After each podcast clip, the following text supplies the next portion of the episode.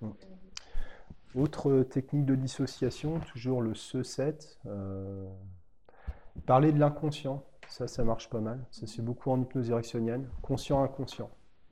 On peut ajouter les marquages avec les mains. Il y, a, votre cerveau conscient qui fait ça et l'inconscient qui fait ça. Et, et on, coupe le cerveau de la personne en deux, en fait. Ça rejoint, il y a cette partie-là, cette partie-là.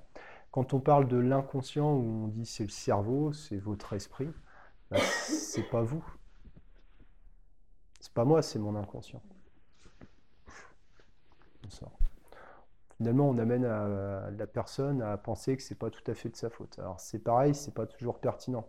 Il y a des gens qui ont besoin d'être réassociés, comme tu disais euh, Lionel, pour prendre la responsabilité de ouais, je fume, c'est dégueulasse, c'est pas normal. Bah, c'est quand même vous, quoi et d'autres qui vont euh, un peu se flageller par rapport à ce qu'ils font, ça peut être bien pour eux de leur enlever de la tension en les, en les dissociant. Quoi.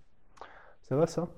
Bon, l'association-dissociation, c'est un peu un débat dans l'hypnose. Hein. Je pense à l'hypnose humanisme où, où, la dissociation, c'est pas trop, euh, c'est pas trop ça, quoi. Ils aiment pas trop.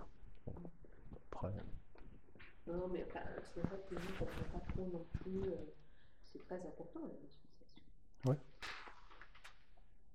Oui, enfin, je pense.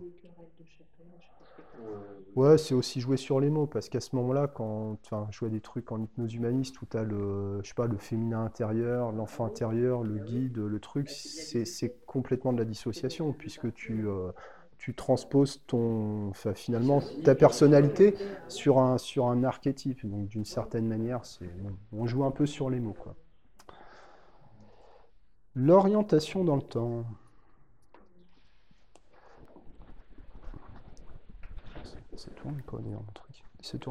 L'orientation dans le temps. Régression ou, euh, ou dans l'avenir. D'accord? Comment ce sera quand tu auras arrêté de, arrêté de manger? Comment euh, ce serait si vous aviez arrêté de manger? Ou comment c'était avant quand vous mangiez pas? Enfin, arrêter de fumer, pardon. arrêter de manger, c'est un, peu, euh, c'est un peu trash. Quoi. Comme Christine tout à l'heure, hein, elle est remontée dans un souvenir, euh, il n'y a pas besoin de faire de la régression euh, jusqu'à l'enfance. Le fait de ramener une personne dans un souvenir, c'est déjà, euh, hypnotique en soi. D'accord? Déplacer la personne dans le temps à la recherche d'un souvenir ou à la recherche d'un avenir que la personne va construire, ça c'est une chose on peut orienter une personne dans le temps en jouant sur les verbes, comme, euh, Nathalie l'a fait hier, comment ça se passera quand tu auras envie de fumer, ta peau sera plus belle, etc. On peut, euh, en mettant les choses au futur, euh, ça implique qu'elles vont se passer. Si la personne répond au futur, ça implique qu'elle accepte la possibilité que ça se passe. On peut aussi vous faire remarquer que, ah oui, mais vous parlez au futur, pour vous c'est déjà acquis, il y, a, des gens qui réagissent assez mal avec ça. Euh, bon, c'est question de dosage. L'idée, c'est quand même d'amener les choses au futur et voir après de les amener au présent. Et on peut passer par le conditionnel. Ça va la conjugaison euh, ou pas? C'est-à-dire qu'on pourrait faire, si vous arrêtez de fumer, qu'est-ce qui pourrait se passer? Conditionnel. Si, alors, pourrait. Voilà, éventuellement.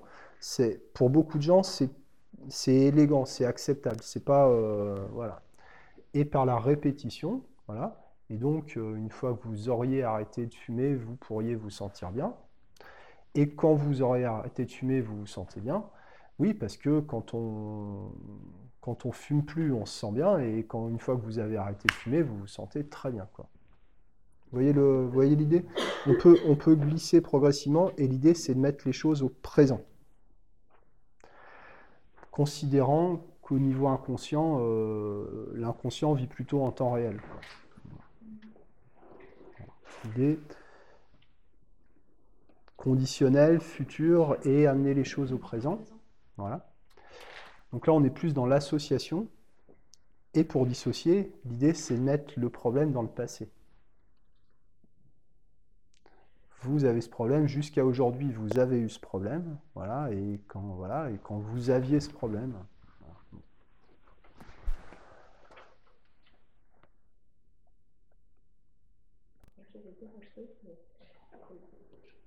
Effectivement, comme l'inconscient est toujours au présent, ça, on n'arrête pas de le dire. Oui. Ici et maintenant, pourquoi on ne communique pas au présent Moi, c'est ce que je fais.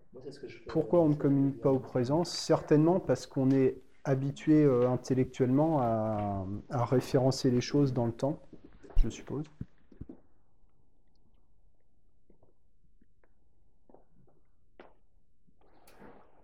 Je trouve ça intéressant de mettre les choses au présent en ce qui concerne la, la sortie, euh, la sortie du problème. Quoi. Je trouve. souvent solution dans le présent. effectivement. Ouais. J'essaye d'amener euh, et puis tu sais du- d'utiliser le, mode de langage où, euh, tu sais quand tu sais quand un truc c'est-à-dire d'utiliser le tutoiement le vouvoiement. Euh, voilà. Sans parler directement à la personne enfin je dis vous c'est pas vous mais voilà sauf que quand même on le dit. Ça va ça? C'est obscur c'est cacophonique. Ça va ou pas? De mettre les choses au futur puis au présent. Mettre le problème plutôt dans le passé. Ouais Ok Cool. Ça, c'est l'orientation dans le temps. Est-ce qu'on pourrait donner un exemple de ça?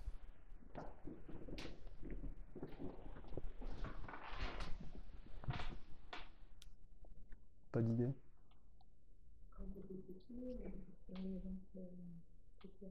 De, de jouer avec ça, et puis.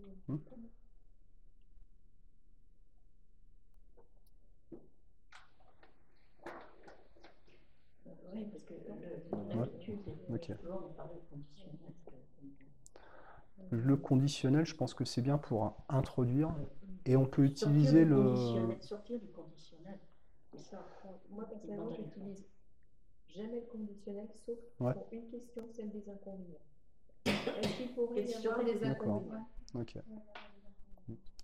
Moi, je l'utilise comme transition vers le futur, en fait.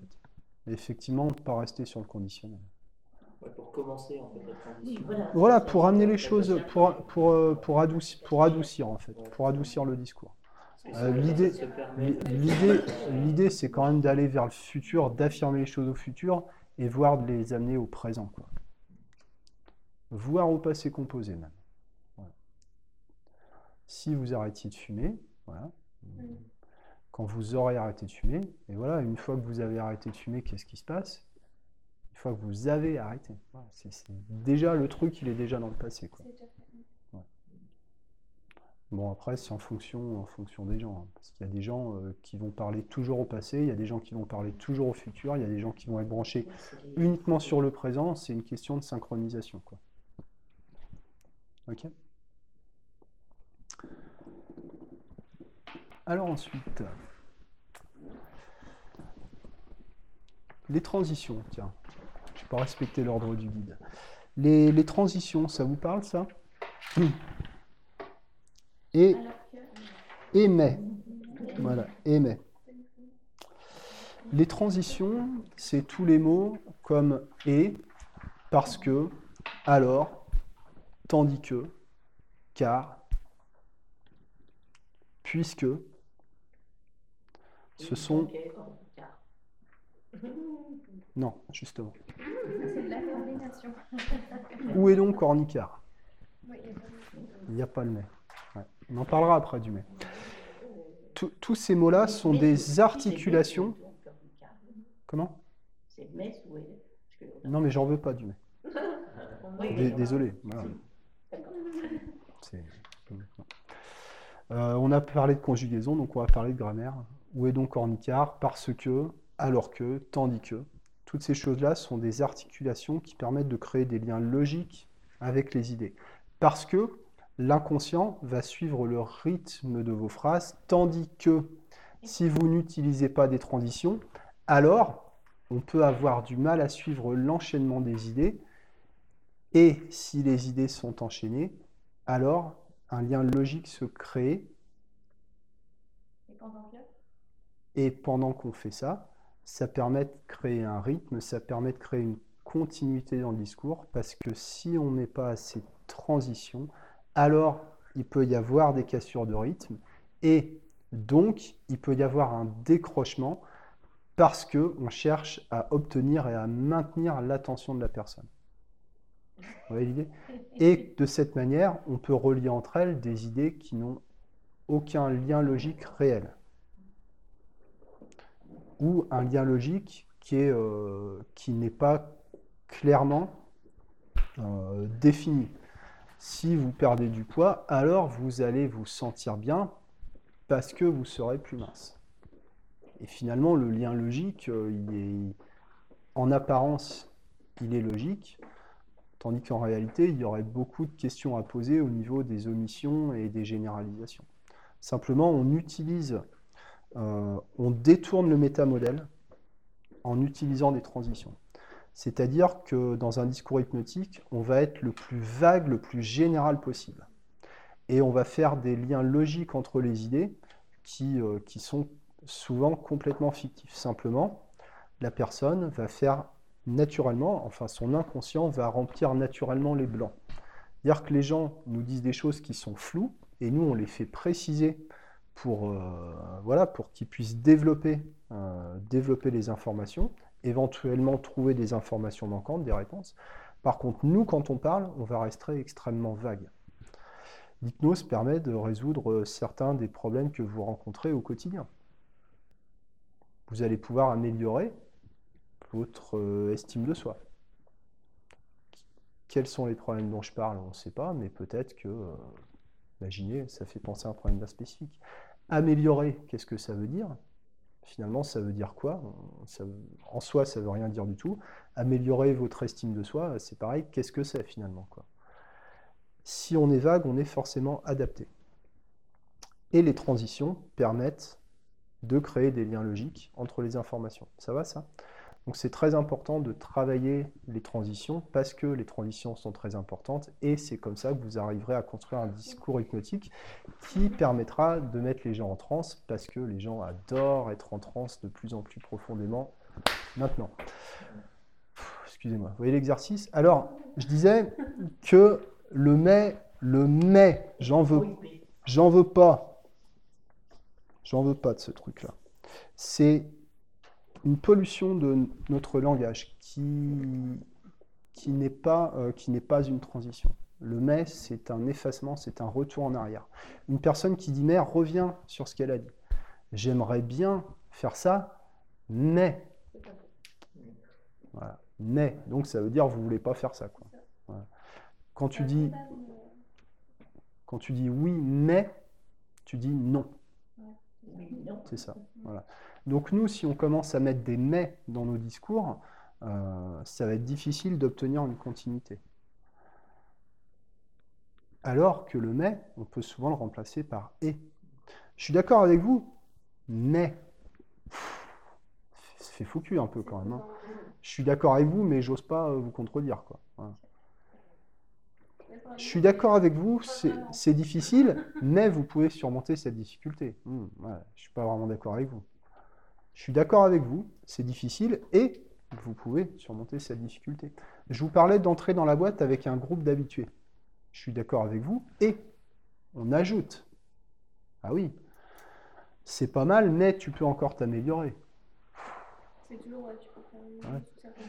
C'est pas mal et tu peux encore t'améliorer.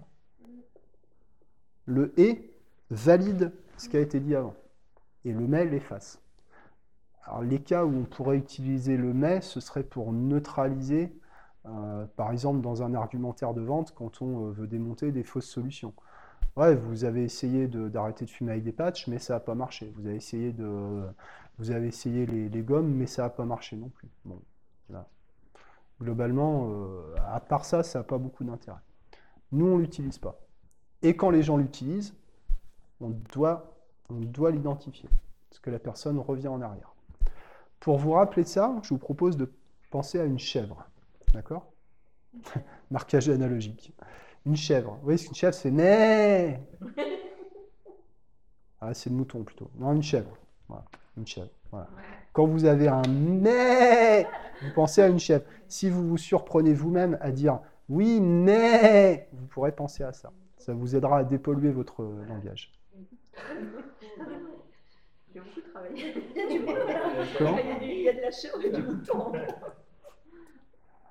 Ça va ça Mais Des imitations comme ça, tu veux nous faire partager Uniquement le mouton et la chèvre. je, je veux bien entendre le mouton et la chèvre.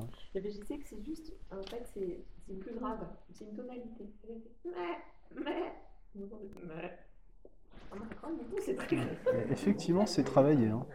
C'est au, c'est au, c'est au chant lyrique que vous, apprenez ça. C'est impressionnant quand même. C'est impressionnant. Transition, ça va? Ok. Et le mai. euh, alors le nombre de mai qu'on dit dans une journée, c'est, euh, ça fait, euh, ça fait à peu près trois mois que, que je travaille à supprimer ça de mon langage. Moi, je fais du nettoyage verbal de temps en temps. Et c'est compliqué, quoi. Je suis sûre que ça, c'est lié aussi euh, à l'école. Oui. Euh, C'est bien, mais peut mieux. Qui veut dire du mal commence par dire du bien. Et c'est aussi Si on est très souvent culturel, c'est très judéo-chrétien en l'occurrence, car on peut ja- on ne peut jamais avoir un vrai plaisir ou si on a un vrai bonheur dans, dans- dans- dans la- dans notre civilisation, on, On doit va toujours payer. faire mieux. Non, on doit payer. Ou ça implique. Donc le mais paye. Et- Et c'est sûr qu'à l'école, euh, À l'école, ouais. Commande insérée. Marquage analogique, euh, version un peu hardcore. La commande insérée. Euh, la commande insérée. C'est euh, c'est ce que tu disais tout à l'heure de mettre, de un mot entre, entre deux silences. Euh, ça s'appelle aussi saupoudrage. Il s'agit de prononcer un mot à l'impératif en lui donnant l'apparence d'un mot qui est conjugué à la forme. c'est quoi alors les autres formes? Je sais plus. Enfin, affirmative. présent, forme de Ouais, présent. voilà. Présent deuxième personne. Voilà. Et du pluriel. Vous, Les modes, tu cherches. bon, ouais, ouais, alors les modes. euh, Bon. Ça va Il s'agit de. L'impératif, le narratif. Si, la- l'affirmatif, non mode affirmatif. ou interrogatif. Bon, quoi qu'il en, quoi qu'il en, quoi qu'il en soit, la- la- alors le, le stage de grammaire, c'est le, c'est le mois prochain.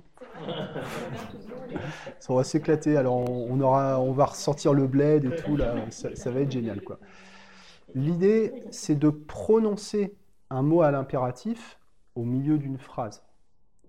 Donc là, c'est une commande masquée, une commande insérée, on Qui- est une technique d'influence. Justement. Je ne sais pas si c'est un impératif, parce que je ne sais pas si cette séance va changer. Là, tu mets l'impératif. Là, je l'écris à l'impératif, donc la faute d'orthographe est volontaire, et c'est dans le rythme et dans le ton de la voix qu'on va le prononcer à l'impératif. Changer, le fait. Voilà. Changer. Si je, si je vous donne un exemple, ça va vous permettre d'intégrer la notion de commande insérée.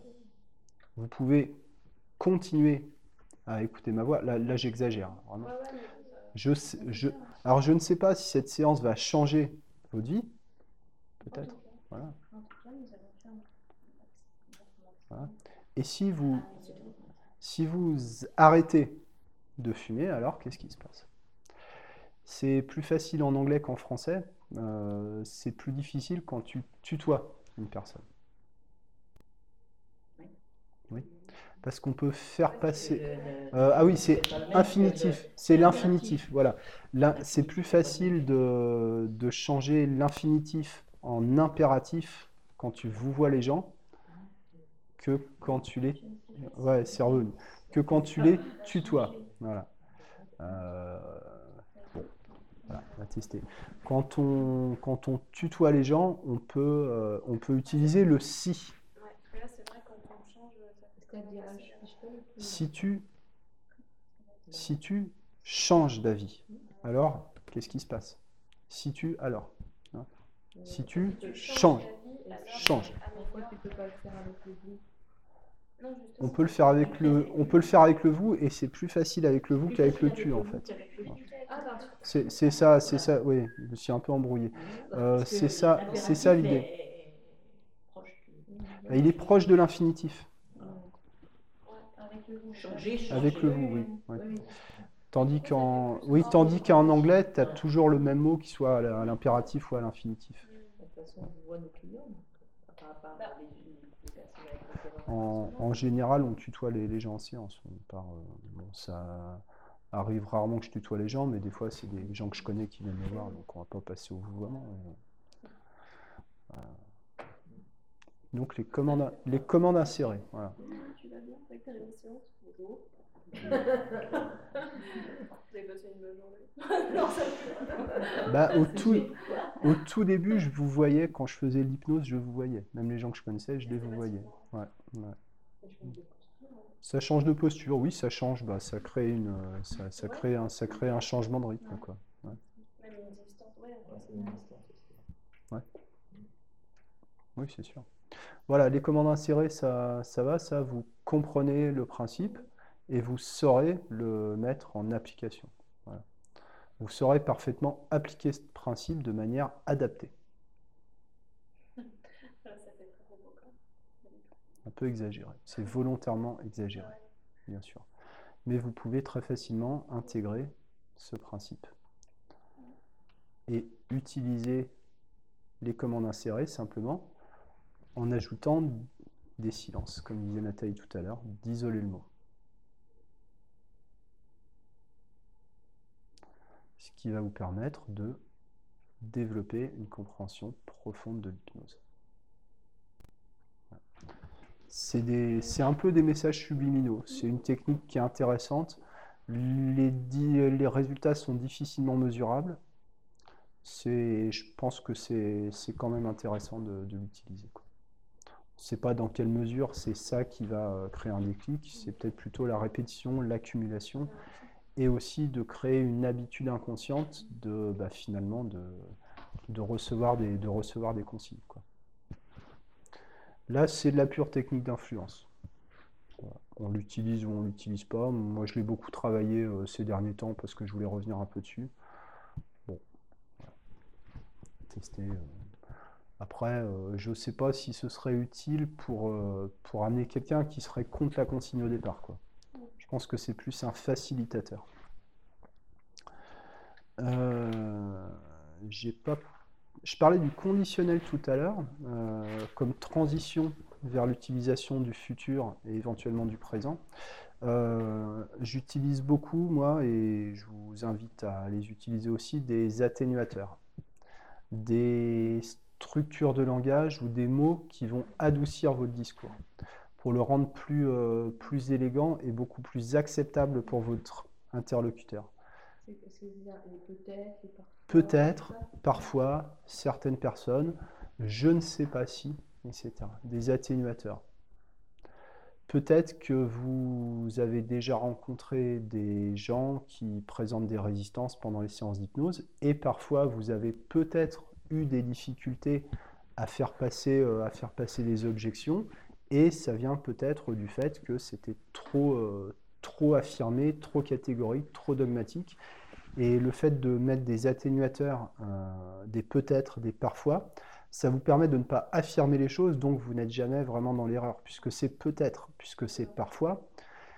Et on considère qu'au niveau inconscient, le peut-être et le parfois n'est pas pris en compte, comme la négation. L'inconscient comprend des directions, comprend les idées générales. Donc les peut-être, les parfois, ça, permet d'ouvrir la porte, ça permet de dire bonjour au videur pour entrer dans la boîte. C'est un peu, c'est un peu ça l'idée. Oui, c'est des possibilités. Et quand on dit peut-être ou parfois, on n'impose rien. Ça donne une possibilité à la personne de refuser notre suggestion sans, euh, sans la mettre en difficulté. Que si c'est peut-être, euh, c'est plus facile de dire non que si c'est euh, c'est comme ça. Donc peut-être. Bon, c'est un, terme qui revient souvent en hypnose, c'est peut-être et je sais pas de toute façon. Ça, je sais pas, c'est... euh, la limite, c'est peut-être le, plus important en hypnose, c'est je sais pas. Qu'est-ce que vous en pensez? Je sais pas. Qu'est-ce que vous, vous en pensez? Qu'est-ce que je dois faire? Je ne sais pas. Faites ce que vous avez à faire. Euh, À ce propos, il venu un truc comme remarque hier, j'ai repensé ce matin. Euh, je trouve qu'il y a une phrase qui est, une phrase qui est très piégeuse Laquelle? Pour le thérapeute. C'est quand on dit à notre client Qu'est-ce que je peux faire pour? C'est vrai que c'est piégeux, ouais, C'est effectivement. carrément piégeux parce que déjà on installe la dépendance. Hein? En fait, c'est pas qu'est-ce qu'on peut faire pour lui, c'est à nous qui allons faire. Qu'est-ce qui vous, amène qu'est-ce qui vous amène Qu'est-ce qui vous amène Je vous écoute ou euh, Je vous déjà écoute. pas induire qu'on va faire Ou vous m'avez contacté par rapport à un Voilà. problème de X Sinon, je euh, pense justement à la posture qu'avait pris Christine dans Mhm. ses scénarios. Euh, c'est typiquement la posture dans laquelle une personne comme ça, elle s'engouffre. Mhm. C'est-à-dire, voilà, bah, euh, bah oui, j'attends que vous fassiez quelque chose. Quoi. Ah, l'acte magique. Et, comme on a dit, qu'est-ce que je peux faire pour vous? Bah, Ça s'appelle le blind. Quoi. Bah, Comment se coincer tout on seul On recadre dans la foulée justement sur notre, notre rôle d'accompagnateur. C'est une petite parenthèse, mais j'y ai pensé. Ouais, C'est important, c'est important, On n'est pas planifié. effectivement. ouais. Effectivement. Effectivement, ça induit, euh, oui, ça induit une- ça peut induire une dépendance. Ouais. Ouais. On attend absolument une réponse de l'autre, en fait, dans ce cas-là. Euh, un acte. Mais on attend que l'autre, il se Faire- passe quelque chose pour un nous. voilà, absolument. Du coup, ça change toute la donne, je pense, de... Hum. Tout dépend aussi comment on a préparé, euh, comment on a préparé euh, la séance pendant la prise de rendez-vous. Moi, j'y j'y passe à peu près 10 minutes à chaque fois. Alors, c'est, ça bouffe du temps à la fin de la semaine, hein, 10 minutes, un quart d'heure à chaque prise de rendez-vous. Par contre, c'est un investissement pour la suite parce que les gens, ils savent déjà à peu près. euh, voilà, on dit euh, Mesmer, vous Mesmer, laissez tomber. Moi, je n'apporte pas de conseils, j'apporte pas de réponse. C'est pas magique. Vous n'allez pas dormir, vous allez bosser. euh, déjà, ils viennent déjà dans l'état d'esprit. C'est un investissement. Bon, après, tout le monde ne prend pas les rendez-vous par téléphone. Il y a beaucoup de systèmes de réservation en ligne maintenant. Effectivement, commencer de but en blanc par qu'est-ce que je peux faire pour vous, c'est intéressant. euh, ça peut être problématique. hein. Problématique. C'est problématique. Ça crée le problème, j'allais dire. Ça crée le problème. Donc, si vous n'avez pas assez de problèmes, vous pouvez. pas penser. C'est ça, du programme. ouais. Voilà. Donc si vous n'avez pas assez de problèmes dans votre pratique, vous pouvez en rajouter, euh, vous pouvez en rajouter comme ça. Et là, il y a deux problèmes remarques. C'est vrai que La baguette magique, qu'est-ce faire pour vous Suggestion post-hypnotique. Tout ce qui concerne après la séance. Merci, au revoir. Non. Ton problème. Certainement, euh, vous vous rappellerez de, de cette formation et de son contenu. Chaque fois que vous verrez un, petit oiseau dans le ciel, ça vous rappellera l'in- l'incident d'autres fois. Euh, ça te rappellera Ou le champagne. Quand vous mangerez une pizza, ça, ça vous fera peut-être Ah, penser à ce que je vous ai dit tout à l'heure. Avez vu le double marquage là Atténuateur comme en inséré. En effet, c'est plus grave. Ça va peut-être vous rappeler ce que j'ai dit aujourd'hui. Un peu forcé le marquage. Ok, suggestion post-hypnotique. Toujours, euh, quelque chose, voilà, c'est pas- Ah, ça y est. toujours donner des, suggestions pour que le travail continue après la séance. Ça peut être, euh, vous savez, la séance, c'est que le début du travail et peut-être même euh, que, euh, que ça va vous travailler cette nuit, voilà, dans les semaines qui vont suivre. Il y a certainement des choses qui vont se mettre en place. Ou alors, j'ai beaucoup fait à une époque, bon, on se revoit dans un mois, ok, bon, je vous préviens, ça arrive souvent qu'au- que la troisième semaine, des fois, il y a un peu des, il y a un peu des coups de mou, puis après, ça remonte. euh, voilà. Et à chaque fois, les gens, ah ouais, vous, avez- vous m'avez dit, mais la troisième semaine, j'étais complètement, euh, complètement en euh, vrac. oui, c'est ça, c'est Ça, ça. je l'ai Voilà. fait pour le code de C'est c'est magie. des, des expériences. Le code, je lui ai dit, tu verras absolument tout le monde fait 19 fautes au dernier code d'entraînement. C'est normal, tout le monde le fait. Mhm. Mais le jour de code, ils l'ont. Voilà. Elle est rentrée, elle avait fait 19 fautes et elle a eu son code. C'est Une suggestion. même, hein. C'est une suggestion. Voilà, Et là, ouais. c'est- énorme parce qu'on arrive à placer. euh, Ch- À chaque fois qu'on fait une prédiction, on, on crée une possibilité. Ça se passera pas forcément à chaque fois, mais le fait de faire des prédictions, donc des suggestions post-hypnotiques, ça peut, euh, ça peut beaucoup aider les gens. Quoi. Si euh, on travaille en séance, je sais pas, sur le thème de, de l'eau, par exemple, bah, ça peut, euh, bah, tiens, ce sera, tu vois, on peut définir des ancrages comme ça. quoi. Tu peux programmer même en début de séance. Bon, asseyez-vous sur le fauteuil. Bon, je vous préviens, euh, les gens qui s'assoient là, en général, ils ont tendance, euh, ils ont tendance à s'endormir, euh, à s'endormir d'un coup. On fait des prédictions comme ça. Ça va ça? Suggestion post-hypnotique, c'est intéressant pour préparer la séance suivante ou c'est intéressant pour les gens que ça continue, que ça continue après. Donc on peut en placer plein, plein, plein, plein, c'est important. Ou là, vous allez l'air un peu fatigué, alors à mon avis, vous allez bien dormir cette nuit. Là, c'est une suggestion post-hypnotique. Pardon? Je dis que ça marche super bien. cette suggestion-là. Oui. Bah, c'est le but, oui, ça fonctionne. Le but, c'est que ça fonctionne. C'est de donner à la personne toutes les clés pour atteindre ses, ses objectifs. Ça va pour ça. Il y a d'autres techniques de langage hypnotique. Euh, à mon, m- moi, celle-là, c'est celle que j'utilise le plus. À mon avis, c'est les plus simples à utiliser. C'est celle qui demande le moins de, le moins de préparation, en fait.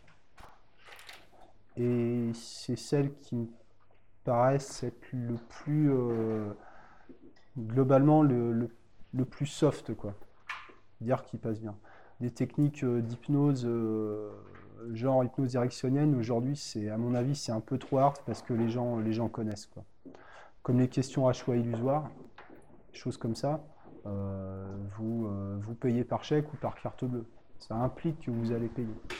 Euh, ces choses-là ont été beaucoup trop utilisées pour que pour que ça ne crée pas de résistance en fait. Ça va pour ça? Ok. Des questions, des remarques par rapport à ça? Ok.